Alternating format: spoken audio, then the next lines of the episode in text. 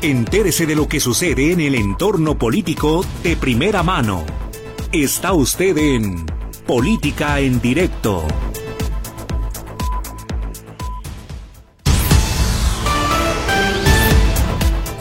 Muy buenas tardes, muy buen martes para todos ustedes. Gracias por acompañarnos. Hoy es martes 27 de febrero de 2024. Escucha usted Política en Directo. La conducción técnica de este programa corre a cargo de Gerardo Huerta, para quien damos un afectuoso saludo. Nos divide un gran, un grueso, grueso cristal.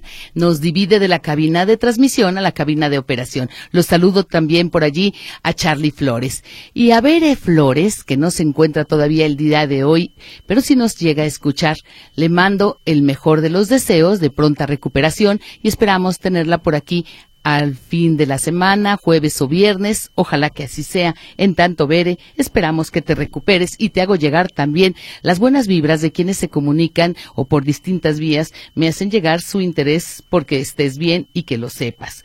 Gracias a todos los que se han comunicado y gracias a los que nos escuchan, les invito a que se pongan en contacto a través de la línea de WhatsApp o de Telegram. Hoy no tendremos los teléfonos a su disposición. Así es de que únicamente el 3322 23 27 38. Lo repito, el WhatsApp o Telegram 33 22 23 27 38. Póngame por favor su nombre para compartir de parte de quién es ese mensaje, crítica, sugerencia, propuesta. Y bueno, a quienes nos escuchan en la retransmisión, gracias que cuando lo hacen en vivo también se hacen presentes. Un saludo a quienes lo hacen en cualquier parte de los Estados Unidos, que a menudo se comunican para decir que nos escuchan y que siguen el programa. A los desvelados que a la una de la mañana lo escuchan. Y bueno, dicho esto, saludando a todos, donde quiera que usted se encuentre, el día de hoy, después de la primera primera pausa del programa, estaremos conociendo lo que informa respecto al plan de justicia para los habitantes de Temaca, Acacico y Palmarejo, después de las negociaciones que tuvieron con las autoridades estatales y federales al padre Gabriel Espinosa Íñiguez. Él estará con nosotros en la entrevista de política en directo del día de hoy para que nos hable acerca de la inauguración de este acueducto que el fin de semana estuvo el gobernador con el presidente de la República y nos hablaron de una dotación de agua garantizada para la zona metropolitana por los próximos 50 años. Hablaremos no solo de los aspectos de carácter técnico, que son sumamente importantes, sino también de aquella ruta de trabajo que tuvieron los digamos que los habitantes, los luchadores, los opositores al proyecto original de la presa El Zapotillo y que lograron que no se inundaran sus poblados. Hablaremos de la iniciativa presentada por el gobernador que ya llegó al Congreso local y el secretario general de gobierno, Juan Enrique Ibarra Pedrosa, ya dio a conocer algunos detalles de la misma relacionados con los bienes de aquellos que de alguna manera tuvieron alguna afectación con los proyectos hidrológicos. Así es de que quédese con nosotros para que conozca hasta dónde va el plan de justicia social y este interés de que regrese a los originales dueños los inmuebles que habían sido enajenados. ¿Se han cumplido los acuerdos? ¿En qué partes están trabajando? ¿Cuáles son los pendientes? Serán algunos de los temas que trataremos con el padre Gabriel Espinosa Íñiguez, que vale la pena reiterar, él colgó el hábito para dedicarse muy muy de lleno en los últimos diez años por lo menos a la defensa de estos tres poblados y es una lucha ejemplar, incluso motivo de orgullo más allá de las fronteras y de ejemplo para aquellos que se oponen a construcciones de presas que vienen a inundar demarcaciones importantes en varios puntos del orbe. Y pasando a otros temas con el que arrancamos el día de hoy, tiene que ver con lo que ha pasado y lo que viene con respecto al caso de la Fiscalía Especializada en Combate a la corrupción que encabeza Gerardo de la Cruz Tobar, el abogado, y los daños que encontraron desde la Contraloría Estatal a la revisión especial que se hizo a las cuentas de la Comisión Estatal del Agua. Una suma superior a los 290 millones de pesos que habían sido parte de las observaciones en el trabajo de los auditores de la Contraloría Estatal y que se integró a la carpeta de investigación que ha llevado a cabo esta Fiscalía especializada en combate a la corrupción y que finalmente judicializó. Usted sabe que quien fuera jefe en el gabinete de Aristóteles Sandoval, el gobernador, eh, bueno, ya afinado él, él fue asesinado en Puerto Vallarta en diciembre de 2020 o 18, bueno, ahorita le corroboro la fecha. El punto es que Alberto Lamas Flores fue su jefe de gabinete. Él estuvo trabajando con Aristóteles Sandoval en varios cargos, pero él tuvo una injerencia en lo que se refiere a las gestiones en la Comisión Estatal del Agua y fue señalado este dato es relevante, lo he mencionado hace ya algunos programas, un dato atribuible al diario Mural, publicado el sábado 17 de febrero, en la nota que se afirma que con fuentes corroboradas, dos fuentes diversas, confiables para el diario, se corrobora que el que fuera director de este organismo, la Comisión Estatal del Agua, Felipe Tito Lugo Arias, él se acogió al llamado criterio de oportunidad, es decir, él hizo una negociación donde dio información sensible, información importante para que se llegue con los culpables, en este caso del desvío de 292 millones de pesos. Y es con motivo de que se acoge al criterio de oportunidad que sale involucrado el ex jefe del gabinete de Aristóteles Sandoval. Me estoy refiriendo a Alberto Lamas Flores, que usted sabe, fue eh, detenido en Tijuana, trasladado a esta ciudad, después fue imputado a proceso penal y el juez le concedió llevarlo en su domicilio. Alberto Lamas Flores inicialmente no estaba incluido en esta carpeta. Luego se entiende por qué él no tenía un amparo para evitar ser detenido por alguna situación. El punto es que hoy el diario Mural, en un seguimiento puntual que le ha dado al tema, el periodista reportero Francisco de Anda da a conocer que la Fiscalía en combate a la corrupción tiene al menos dos órdenes de aprehensión más y están pendientes por cumplimentarse. Es en contra de exfuncionarios también de la administración de Aristóteles Sandoval y también es con relación al tema que le estoy a usted presentando, el desvío de 292 millones de pesos en la Comisión Estatal del Agua. En una entrevista que tuvo el periodista Francisco de Anda con Gerardo de la Cruz Tobar, el fiscal anticorrupción, él le explicó que debido al sigilo de las investigaciones no puede revelar los nombres de aquellos exfuncionarios contra quienes ya pesa una orden de aprehensión, ni tampoco de otros exservidores públicos que están siendo investigados también por este caso, de acuerdo a la información que ha surgido con base a avanzan las pesquisas. Y lo dijo en forma textual Gerardo de la Cruz Tobar. Hay personas que sí están denunciadas contra las que ya se ha judicializado y contra las que hemos solicitado y obtenido órdenes de aprehensión. Y agregó, no se han ejecutado todavía porque no se les ha encontrado, pero mañana pasado se les va a encontrar. Esto dijo el fiscal anticorrupción y originalmente agregó, eran ocho los denunciados y tenemos más de dos órdenes de aprehensión concedidas en este momento sin haberse ejecutado.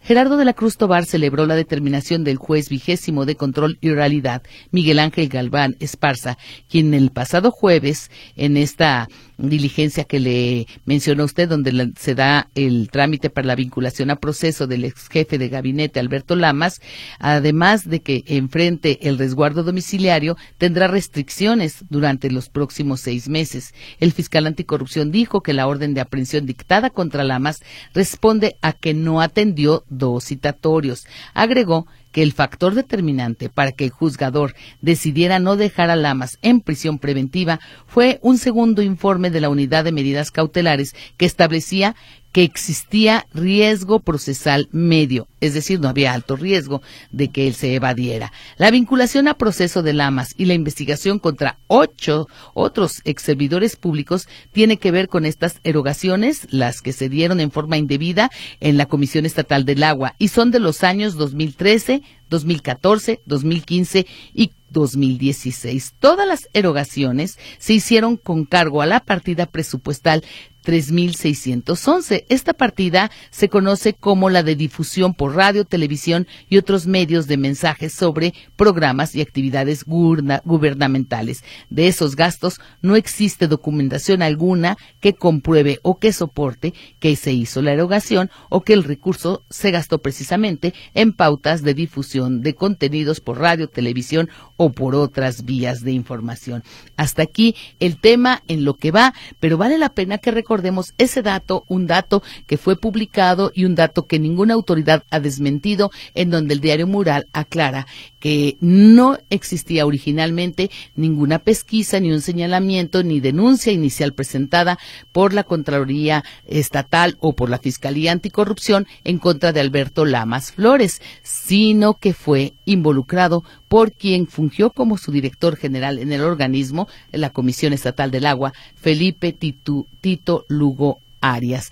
Un monto de 292 millones de pesos, casi 300 millones de pesos, los que se desviaron de la Comisión Estatal del Agua.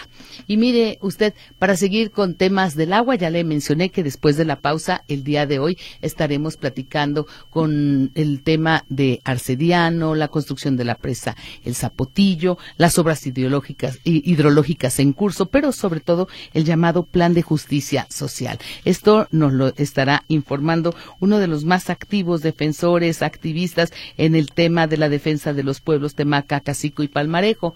Pero el día de hoy, relacionado con la inauguración del acueducto, que le reitero fue el pasado viernes y estuvo el presidente de la República y estuvo el gobernador que se mostró más que satisfecho, difundió un mensaje en sus redes sociales señalando que se cumplía con una obra importantísima para dotar del agua suficiente a los pobladores de Guadalajara durante los próximos 50 años.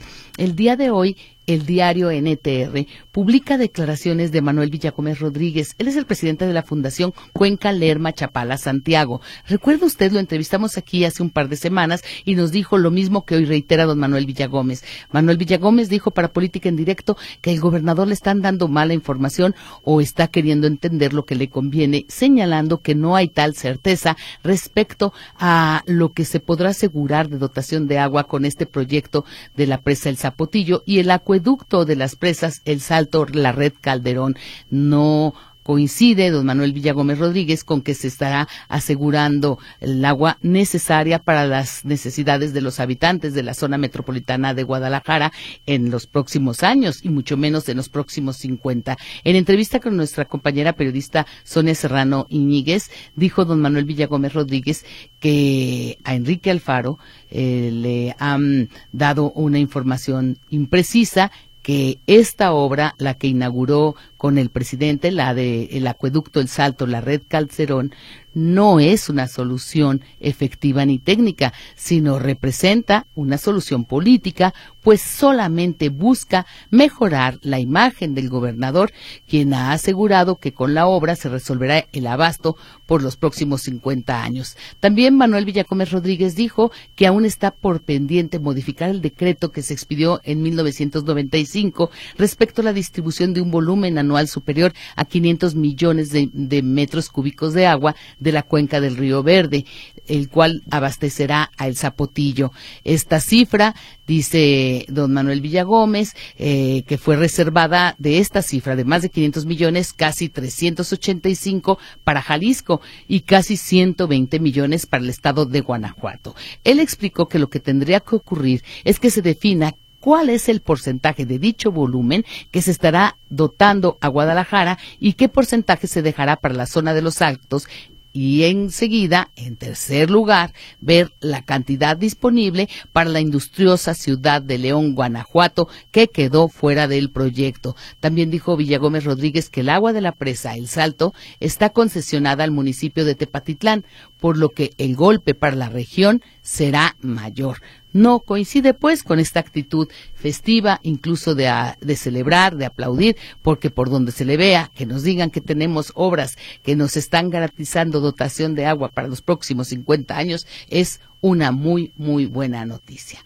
Y pasando a temas relacionados con la política y con la política local, nuestro compañero José Luis Escamilla nos dio cuenta acerca de una invitación a la población para que participe en el proceso electoral que se aproxima. Y es una invitación lanzada por la Arquidiócesis Tapatía, una arquidiócesis que está eh, preocupada por el tema y que prepara una campaña que, de acuerdo a sus estimaciones, podría lograr la participación de hasta 70% del padrón electoral. Es decir, que hasta siete de cada diez acudan, ejerzan su derecho a votar en la fecha del 2 de junio próximo.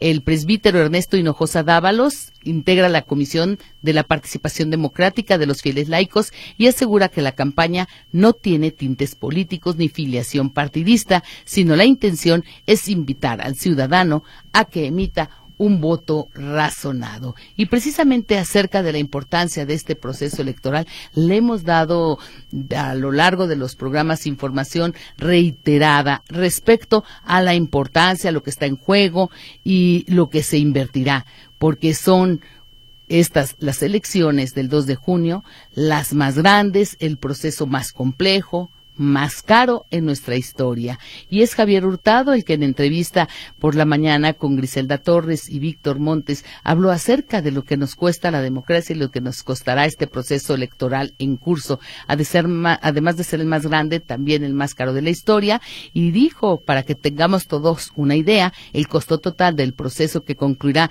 con la jornada del 2 de junio asciende a 77 mil 499 millones de pesos.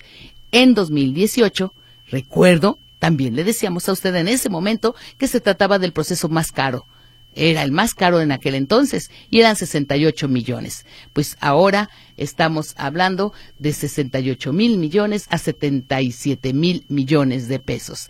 A poco de que arranquen las campañas, porque es el viernes cuando comienzan las campañas a la presidencia, a las alcaldías y al Congreso Federal. Hurtado González recalca que tan solo los dos partidos políticos mayoritarios, el que tiene el primero y segundo lugar, respecto a cómo han quedado en las votaciones, pues tendrán 20 mil millones de pesos y el INE tendrá una cantidad también muy importante para organizar esta contienda electoral.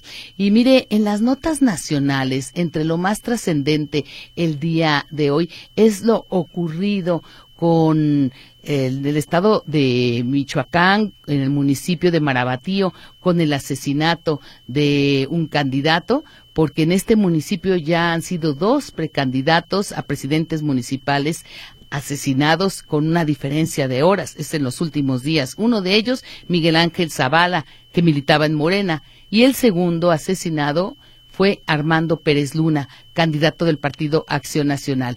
Ambos fueron atacados a balazos en el interior de sus vehículos. Y sobre el tema, el día de hoy en la mañanera, el presidente hizo expresiones, se conmovió por el asesinato, lamentó que haya ocurrido pues esta situación del asesinato de los dos, del morenista y del panista, ambos buscando la presidencia municipal de Marabatío en Michoacán dijo el presidente que es muy, muy lamentable lo ocurrido y bueno, después en los diferentes medios se ha replicado la forma en que fueron ultimados uno y otro. La situación sí es de preocupación, un foco rojo, un foco encendido relacionado con la inseguridad. Siempre le digo a usted, el vaso medio vacío o el vaso medio lleno.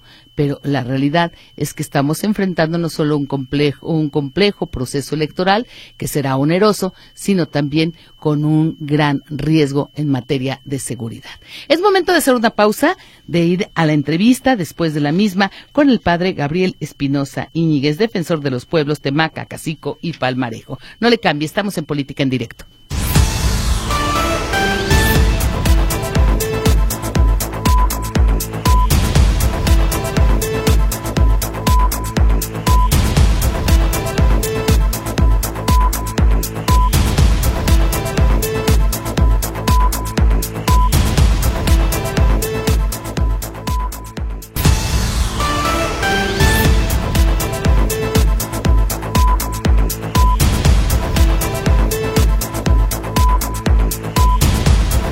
Continuamos en política en directo y precisamente con relación a los dos asesinatos de candidatos a la alcaldía de Marabatío, el gobernador del estado de Michoacán, Alfredo Ramírez Bedoya, pidió a quienes participarán en la contienda electoral que no busquen el respaldo de los delincuentes. Él dio este mensaje y expresó así a los que aspiran a cargos de elección popular que no busquen, porque luego es Vox Populi ganar una elección hay que pedirle permiso a un maloso, porque terminan secuestrados y extorsionados, que no busquen la salida errónea. Fue el llamado que hizo el gobernador de Michoacán.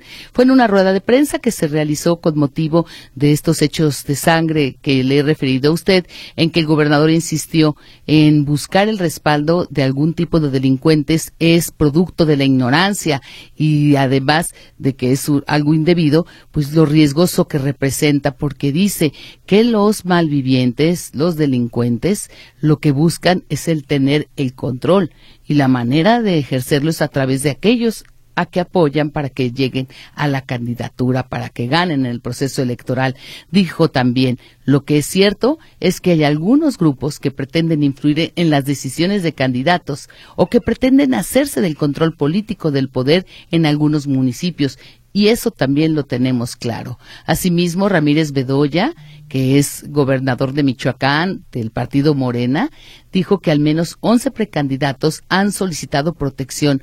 No dio más detalles, pero sí dijo que se trata de precandidatos que pertenecen a esa región en donde ocurrieron estos hechos violentos del asesinato ya de dos candidatos que estarían buscando la alcaldía de Marabatío. ¿Y qué hay de los números? ¿Qué hay del recuento de aquellos que han perdido la vida, de los asesinatos de aspirantes en el actual proceso electoral? El último corte que se había hecho a principios de febrero y que comenzaba con los datos del año pasado, un corte de lo que es el 4 de junio de 2023, es decir, la segunda parte del año pasado, cuando arranca el proceso, al 7 de febrero de este año, un reporte publicado por la organización Laboratorio Electoral daba cuenta de al menos 16 políticos que aspiraban a un cargo de elección popular que fueron asesinados. Se han reportado 50 casos de violencia electoral, de los cuales 33 eran asesinatos de políticos. Solamente de estos 33, 16 buscaban algún cargo en los comicios en curso. 11 fueron hechos violentos que se ubicaron como atentados, donde afortunadamente no lograron su cometido, el quitarles la vida a sus blancos. Cuatro fueron secuestros o desapariciones y en dos casos amenazas graves. Así es de que, de acuerdo con el informe, se han registrado 33 casos de personas asesinadas directamente relacionadas con el proceso electoral en curso, aspirantes, precandidatos, candidatos, encuestadores, colaboradores de partidos, funcionarios públicos y familiares. Esto dice el reporte publicado sobre el tema que, le repito a usted, abarca del segundo semestre de 2023 hasta la primera semana de febrero pasado. De esos 33 al menos 16 son personas que se identificaban como aspirantes o como precandidatos a algún cargo público en las elecciones de 2024 y cinco son del partido Morena. Y reitero, relacionado con este caso ocurrido en Michoacán, uno era del Partido Acción Nacional y el otro era del Partido Morena. Y voy de inmediato a las redes, voy a la línea de Telegram. Me preguntan que por qué no doy mi cuenta de X. Con todo gusto es arroba espera Romero. Si usted prefiere emplearla esa y hacerme llegar su comentario, con todo gusto lo leo antes de concluir el programa. Me dice David Díaz que ya firma como el doctor. Ya me hizo dudar si se trata del mismo joven David Díaz. Pero el doctor David Díaz dice, las falsas mañaneras de Xochitl Galvez son de risa. Si fuera que la gente la apoya en las encuestas, iría mejor posicionada, muy bien posicionada, dice el doctor David Díaz todo copia del presidente. Por eso la gente la repudia y por eso no tendrá éxito con el triunfo en 2024, es decir, no ganará. Eh, mandan saludos a Berenice Flores, es Luis Robles el que escribe por WhatsApp diciendo que los del Cruz Azul, del Fútbol Club, no quieren saber nada de Xochitl Galvez, tampoco quieren saber de los mexicanos que están en, eh, dice, en Nueva York. Parece que están más enterados de la corrupción en México que los mismos mexicanos de aquí. Habrá que hacerles caso y manda un saludo muy especial a Bere Flores. Si no nos escucha, yo le daré todos los mensajes cuando ella esté de regreso, que espero sea sin falta el próximo jueves. José Aguilar dice, ya se sabía que no iban a pasar mi comentario porque los regañan, pero no sé si se refiere a otro momento, a otro espacio y tiene comentarios del programa programa anterior, don José Aguilar. Aquí tiene, pues, usted la lectura del mensaje que acaba de escribir. En tanto que también participa alguien que no se identifica, eh, pone unas palabras soeces refiriéndose al gobernador y bueno, no puedo transmitir su mensaje. Les reitero que todo lo podemos decir todo se puede transmitir. Para eso hay un léxico muy amplio, nuestro lenguaje maravilloso. Solo les pido que se expresen en forma respetuosa. No puedo ofender, no puedo denostar a nadie, ni debo hacerlo. Y póngame su nombre. Luz Rodríguez lo hace y Luz Rodríguez opina acerca de la violencia en Michoacán. Dice que allá en Maruato, supongo que también se está refiriendo a Marabatío, donde fue el asesinato. Ella dice que en Maruato asesinaron a un candidato de Morena a precisamente otra alcaldía y es la alcaldía de Maraguato, además de los dos candidatos a Marabatío, uno del PAN y el otro de Morena. Habla de Xochil Gálvez, dice que promete seguridad en Fresnillo, Zacatecas, y la gente de Morena la critica. Sobre todo, bueno, yo sí vi el mensaje de las autoridades de Morena en, en, en Zacatecas, pues yo creo que sí le escaló que Xochitl haya dicho que buscaría la, la ciudad con mayor percepción de inseguridad y que iría de campaña a Fresnillo. Y le respondieron que porque no elige una ciudad de Guanajuato, incluso le indicaron de León, Irapuato, le dieron a conocer varias, dos o tres ciudades de Guanajuato y otras muchas, porque dijeron que antes de poner los ojos en Fresnillo había muchos municipios y ciudades con mayores problemas de inseguridad que las que está presentando Fresnillo. Y esta fue respuesta de las autoridades en Fresnillo. Hay que señalar que en Fresnillo, en Zacatecas, gobierna Morena y en Guanajuato está el gobierno del Partido Acción Nacional. Dice el señor José García que la diócesis de Guadalajara está olvidando sus enseñanzas, las enseñanzas vitales sobre Jesucristo. Y Dios lo dijo muy claro, a Dios lo que es de Dios y al César lo que es del César. Su comentario tiene que ver con la campaña que le informo que estará lanzando la Arquidiócesis de Guadalajara una campaña de promoción del voto. Es momento de hacer una pausa. Intentaremos la comunicación con el padre Gabriel Espinosa. Ya respondió, yo creo que tenía problemas de señal, pero regresamos a la entrevista con él. No le cambie, estamos en Política en Directo.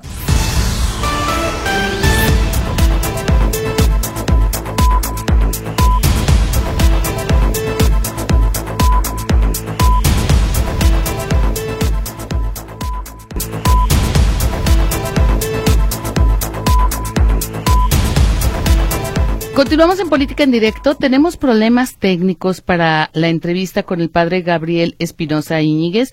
De hecho, él ha estado en contacto con nosotros. Sí podemos comunicarnos por escrito, pero se corta y no hay las condiciones para que usted escuche lo que tiene que decirnos, que es lo más importante. Si no lo resolvemos en unos minutitos más, porque si necesitamos unos 10 minutos para platicar con él, estaremos reprogramándola, lo cual lamento mucho.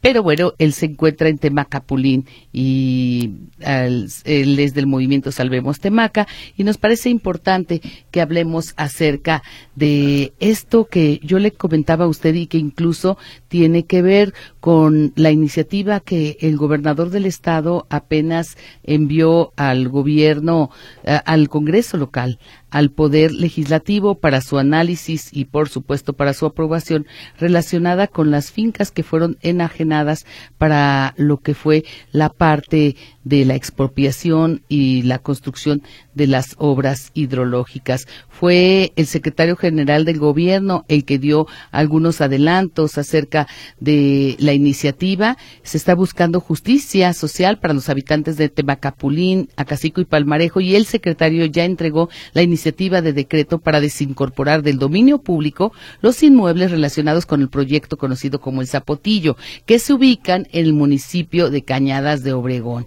Y como cumplimiento y como parte de todas estas negociaciones que tuvieron con los con los eh, habitantes, con los originarios de estos poblados que lucharon y lucharon para que no fueran inundados, también dijo el secretario de gobierno, viene el plan de justicia para los pueblos, las tres comunidades, Temaca, Cacico y Palmarejo, y una propuesta para desincorporar los inmuebles señalados desde un, desde un enfoque de política pública que atiende a la problemática existente y en un acto de justicia social.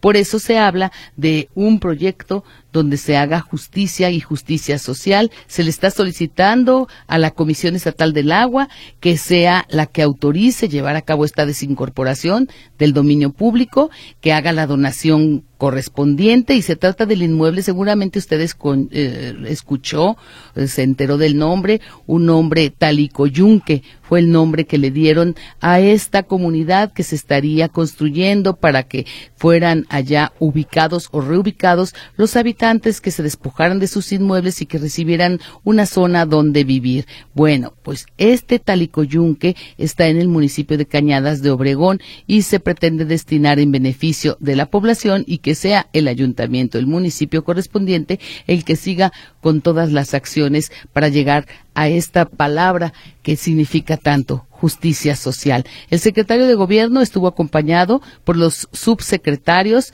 Fernando Alain Preciado López y Óscar Villalobos Gámez. También se dio a conocer que el gobierno estatal continúa trabajando para impulsar una coordinación y comunicación permanente con el gobierno federal en beneficio de todos los pobladores. Se comunica vía Telegram don Manuel García y él dice que Xochil Gálvez pensó que yendo a ofrecerse a los Estados Unidos la apoyarían, pero allá en Estados Unidos lo que no saben es que no va a ganar. No, yo sí creo que saben cómo están las encuestas, pero finalmente las encuestas son fotografía del momento, la moneda está en el aire y las campañas apenas comenzarán el próximo viernes. Óscar Espinosa nos escribe por WhatsApp y dice que la Iglesia Católica tiene prohibido promover el voto, menos por la candidata del PRIAN. Será una campaña desleal en favor de los conservadores. Se debe de denunciar esto como una violación a la Constitución. Tengo en la línea telefónica Gerardo al padre. Lo pongo en altavoz a ver si la calidad del sonido es adecuada. Muy bien. Hago el intento. Bueno, saludo al padre eh, Gabriel Espinosa Íñiguez. A ver si hay buena calidad de sonido, padre. Gracias por comunicarse. Le tomo la llamada vía celular y aquí Gerardo Huerta me indica que ya puede hablar. A ver si se escucha bien. ¿Me escucha usted, padre? Buenas tardes. No. Pues escucha muy entrecortado, buena señal acá en Temaca. Se, está en Temacapulín. No hay buena señal en Temaca. Padre, si usted está de acuerdo, entonces reprogramamos la entrevista. ¿Qué le parece? Me pongo en contacto al terminar el programa y le agradezco que se haya estado comunicando y el interés que ha puesto para que quienes escuchan política en directo sepan cómo están viendo ustedes el avance, la inauguración del acueducto y sobre todo esta iniciativa a la que me estaba refiriendo presentada para que lo que es el Talicoyunque pase a de Cañadas de Obregón y a su vez a los originales dueños y se les restituyan los predios. De acuerdo, padre. Entonces, en eso quedamos. Es un personaje clave eh, Gabriel Espinosa Íñiguez, que se ha dedicado a esta lucha, que yo lo reitero, es una lucha ejemplar acerca de la defensa de los territorios. Y lograron que la presa no se construyera a más de 100 metros de altura para que no se provocara la inundación de estos tres poblados. Estaré yo poniéndome en contacto con el padre tal, en unos minutos más cuando termine el programa, porque definitivamente es muy mala la calidad de sonido y él también me escucha entrecortado. Decía yo que Oscar Espinosa se comunicó y él dice que se debería de denunciar la violación a la Constitución por la intervención de la Iglesia. Mire, señor Oscar Espinosa, sí se pueden hacer actividades relacionadas con la promoción del voto, invitar al ciudadano a que sepa lo que está en juego, en qué consiste, cuáles son sus derechos, que analice qué propone cada quien. A mí me parece que eso siempre contribuye y que ojalá se refleje en que cada vez haya menos apáticos, menos indiferentes, menos indecisos, quienes decidan ir a optar y quienes decidan ir a aportar en este caso, a tener una democracia más sólida, más fuerte. Se comunica Joaquín Ávila para decir que le gusta el programa, él siempre nos escucha y dice que es muy lamentable lo que pasó con los candidatos asesinados en Michoacán. Sabemos que los estados tienen mayor riesgo, están muy bien identificados las zonas con riesgos en el país y allí hasta las policías estatales y las municipales están coludidas con el crimen organizado. La señora Contreras se comunica, dice, desde Zapopan y dice que allí la iglesia, el clero, es del lado del prianismo. Tienen doble moral. Es un fraude, tampoco está de acuerdo con esta campaña de promoción del voto, considera que es tendencioso y que es mentira, que en realidad hay un afán de ayudar a los conservadores. Alguien que me manda en estos momentos la imagen de un parabús y me dice, mire, es la gente esperando las rutas 24B, esto es en Parques Villas o Piedrera. Hasta ahora 15 minutos estamos esperando para que pase la unidad. A la altura del árbol, en la foto, todos corrieron. Soy Carmen Sosa, me deja su número telefónico y dice que pasaron tres patrullas. Nadie ha comentado nada al respecto. Dice que juegan con la gente porque paran donde quieren, bajan a la gente cuando tiene cosas que hacer, no se vale, el tiempo vale para todos y no les interesa a las autoridades el buen servicio ni la supervisión del mismo. Por favor, que pongan más unidades, que haya menos tiempo de espera. Dice que no solo bastan los 40 minutos, que ahora ya se recorrieron hasta ahora 15 minutos y sí, nos pone la imagen y no es una, son muchas personas y en el poste que dice que el camión eh, pasa del paradero y se recorre, que unos 30 metros, hay una larga fila de personas, no les sé decir a usted si pacientes o impacientes, pero sí cargados con bolsos esperando que llegue la unidad. Don Rogelio CB se comunica para decir que si Lord Molécula es el doctor que David, ay, cree que el doctor David Díaz es Lord Molécula, que ya no es el joven Díaz, el joven David Díaz, sino es otra persona, espera que no lo sea, sobre todo con respecto a los comentarios, porque dice, el joven David Díaz siempre mandaba fuentes y mandaba comentarios eh, con documentos o afianzados en información publicada, información corroborada, y dice que le parece que ahora el doctor está mandando información sesgada. Juan Ramón Flores, a los apáticos los han hecho los propios partidos políticos así y son las malas acciones de los políticos las que han provocado esa actitud de apatía. La señora Ana Rosa también escucha diario el programa y dice que es una miseria la del presidente porque está usando el poder para atacar a una mujer valiente y se trata de una periodista, la corresponsal de New York Times por la difusión de su número telefónico. Dice que la delincuencia organizada usa la política de abrazos y no balazos. Esto lo califica también como bajeza. Dice también, no recuerdo un presidente con ese nivel de cobardía. Gracias por la inclusión. La señora Marta Torres, señora o señorita, mire, no me especifica. Yo soy la que aquí estoy imaginando. Me manda un mensaje donde señala que están otorgando despensas en el DIF y se supone que son para personas de la tercera edad o adultos mayores. ¿Qué se sabe del tema? Porque considera que también se presta a engaños, a estafas o igual a que eh, buscan la manera de que proporcionen vía Internet sus datos y después resulta que no hay tal beneficio.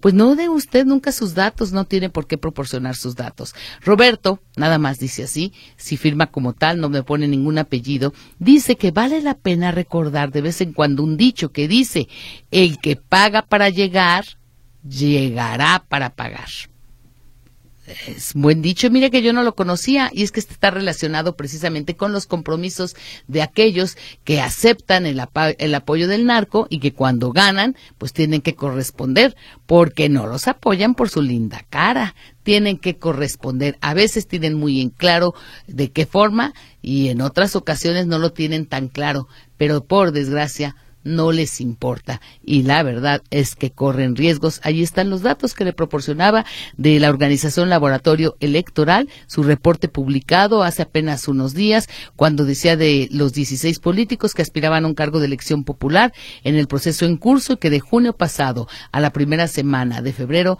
ya había sido estos 16 asesinados en este reporte rojo y preocupante. Tenemos una información que a usted seguramente le va a interesar. Mire, eh, estamos en un año muy especial, un año donde a partir del viernes estaremos con el bombardeo de las campañas. Es a partir del 2 de marzo y hasta el 30 de septiembre que el gobierno federal está dando una instrucción dos días después del arranque de las campañas. Pero mire el periodo, no solo hasta junio, que es el día en que se ejercerá este derecho a votar, sino se prolonga hasta el noveno mes del año. Una veda de contrataciones de personal en el gobierno federal. Es una instrucción que está dando la Secretaría de Hacienda, suspender contrataciones de personal y que no se podrán ocupar plazas presupuestarias de carácter ni permanente ni eventuales. Esta disposición incluye incluye a las dependencias, a los órganos administrativos desconcentrados, a las entidades de la Administración Pública Federal, los órganos reguladores coordinados en materia energética, la Oficina de la Presidencia de la República y los tribunales agrarios. Esta orden, le repito usted, fue dada a conocer por la Secretaría de Hacienda y Crédito Público a todos los oficiales mayores y a todos los titulares de las unidades de administración y finanzas de las dependencias federales. No habrá contrataciones y se emitió un oficio por parte de la Unidad de Política y Control Presupuestario para que se conozca que no se podrán ocupar las plazas presupuestarias ni de carácter permanente, ni tampoco las eventuales. Tampoco podrán contratar personal que preste servicios profesionales vía honorarios con cargo al capítulo de servicios profesionales. Todo esto tiene que ver con el proceso electoral en curso para no meter ruido a este proceso electoral.